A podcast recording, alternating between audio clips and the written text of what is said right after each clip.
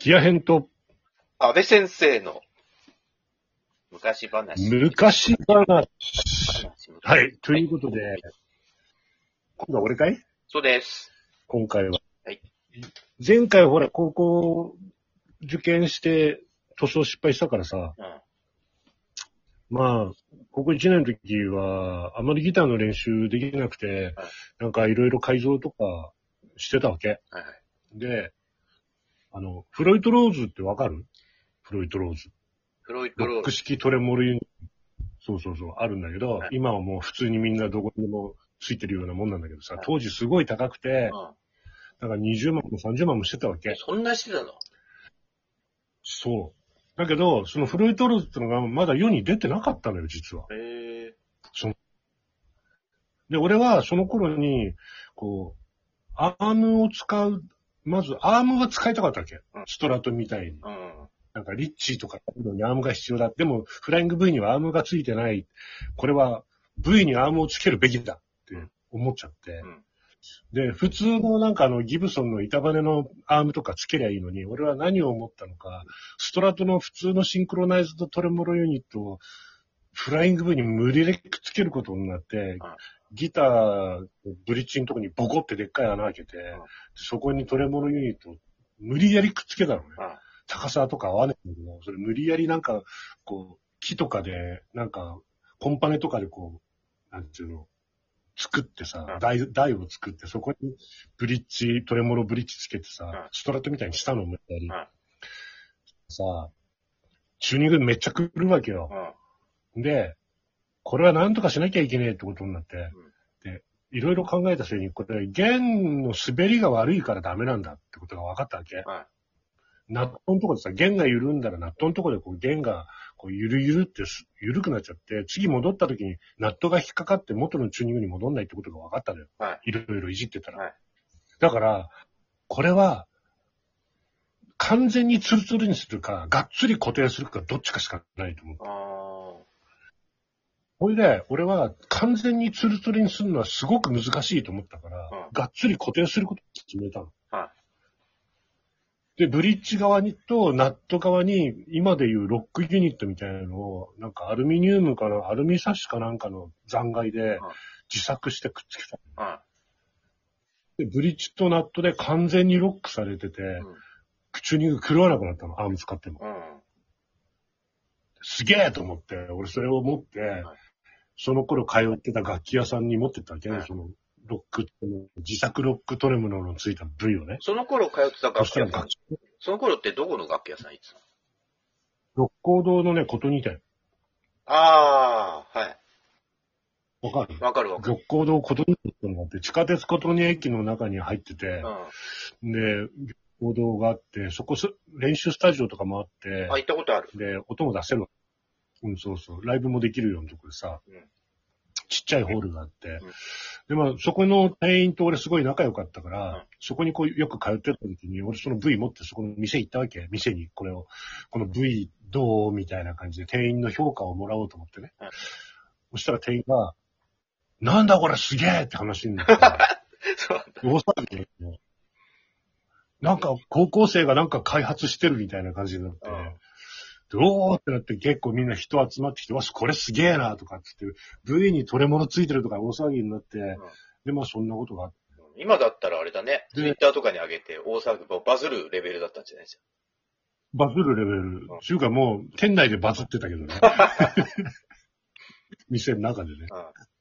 で、よその翌年にフロイトローズ発売になったのよ。うん。えそしたら、店員が、お前さ、去年作ってたあのロックの、あの、やつさ、特許取っとけばよかったな、とかって言われちゃってさー、。遅いよ。ね。もしあれ特許取ったら今頃俺大金持ちだよ。いやー、残念でしたね。でしたね。もうそんな、まあそんなこんなでね、はいその V はね、もう散々改造されてね、うんこったこたになって、とうとう使えなくなって、高校卒業するときにさ、友達の弟がフライング V 欲しいって言うからさ、うん。確か1万5千ぐらいで売ったの。よあそうなのさ。そう。で、2年になったときに、あの、なぜかバンドを組むことになったんだけど、俺ベースにさせられちゃって、うん。V 弾けなくて、うん。で、せっかくフライング V 白くなったのに、なんか使う機会が全然なくてベース弾いてて、で、なんかそのバンドでコンテストに出たら、なんだっけ、モンタンドブラザーズが、あの、ゲストで来ててさ、はいで、楽屋の前とか歩いてるさ、反対側からあの、モンタさんが歩いてくるわけで。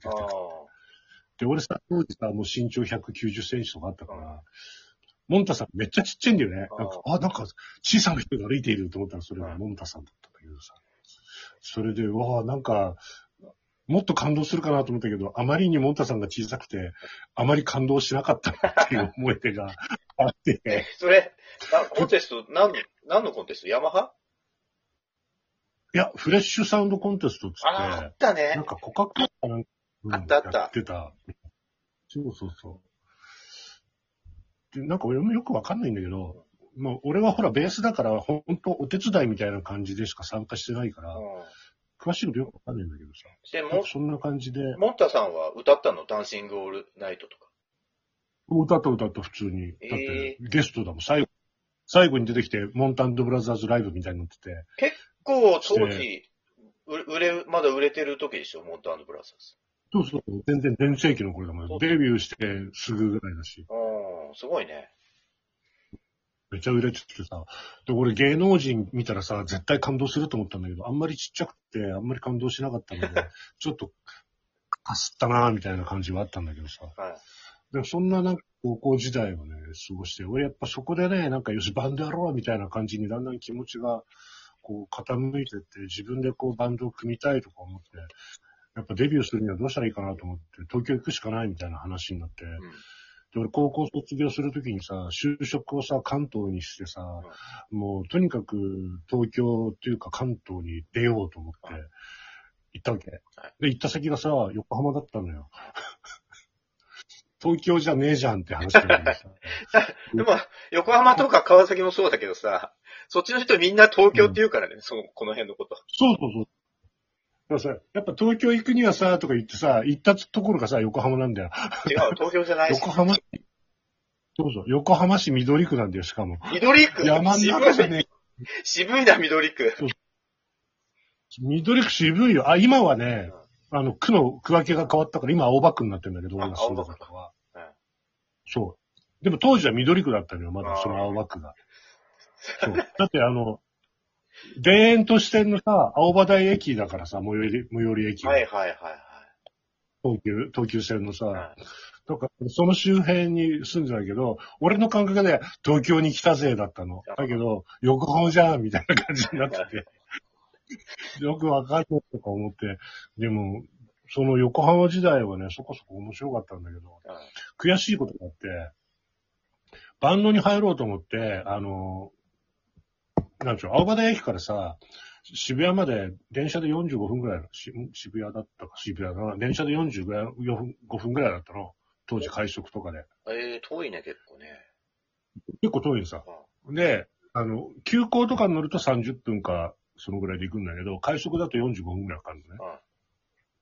で、まあ、他に行くとこないから、もう渋谷が一番近かったわけ。うちから遊びに行く都会って。そうだよね。